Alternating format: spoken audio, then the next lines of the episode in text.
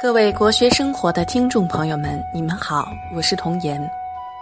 今天分享的文章的题目叫做《人欠你，天会还你》。在明朝有一个读书人叫吴子田，他的太太姓孙。吴子田的母亲过世早，父亲娶了继母。继母偏心，对他弟弟比较好。对他不好，他心里慢慢的就有不平有怨。后来他娶妻了，继母对他太太也不是很好，他就不平，想要去找继母理论，都是太太把他劝下来。后来他的父亲去世了，父亲留下的有地有银两，结果继母把最差的田给他，自己跟弟弟留好的田地。还把不少钱都私吞了，吴子田真的受不了了，要去找继母，又被太太拦下来。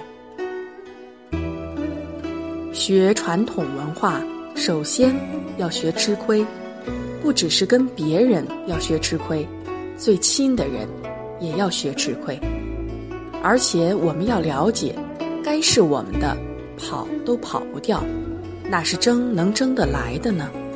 越争，福报就越折损。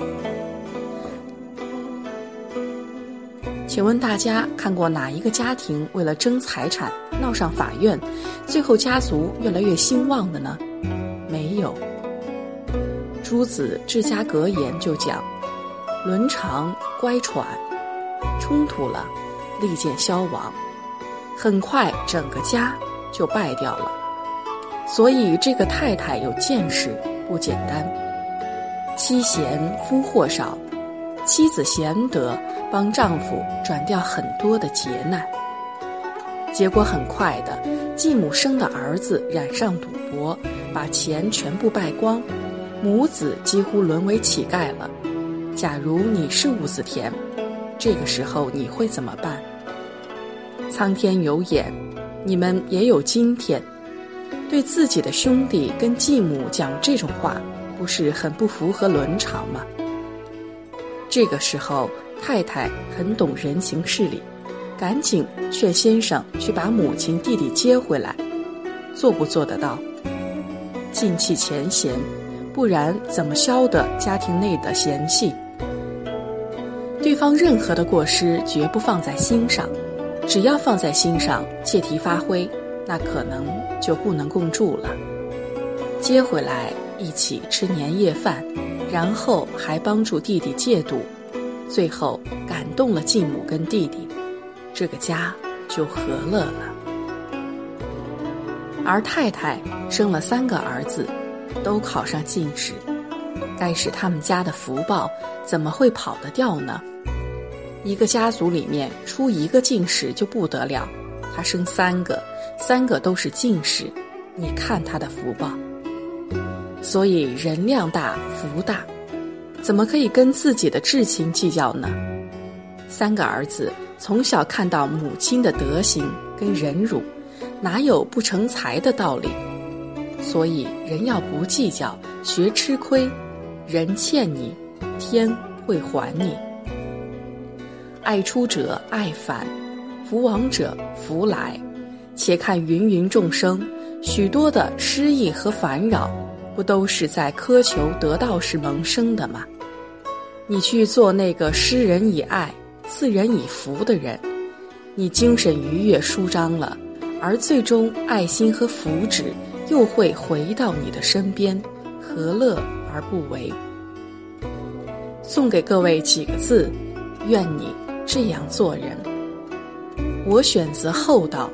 不是因为我笨拙，因为我明白，厚德能载物，助人能快乐。我选择善良，不是我软弱，因为我明白，善良是本性，做人不能恶，恶必遭报应。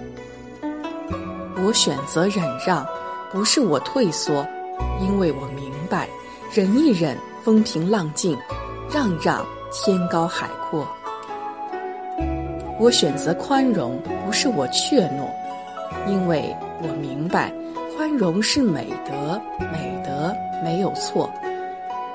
我选择糊涂，不是我真的糊涂，面对误解、委屈和不公正，只是不愿计较，从而大度应对，难得糊涂，笑看事态。我选择真诚，我有话就直说，因为我明白，违心奉承是应付，忠言逆耳是负责。我选择饶恕，不是我没原则，因为我明白，得饶人时且饶人，不能把事做绝了。我重情义，不是我太执着。因为我总是想着与朋友们相处的美好时光，割舍不了那份难得的缘分和情谊，不应该掩饰内心的情感。我明白，欺骗没有好下场，背叛没有好结果。感谢您收听本期的节目。如果你想阅读更多的美文，欢迎关注公众账号“博学生活”。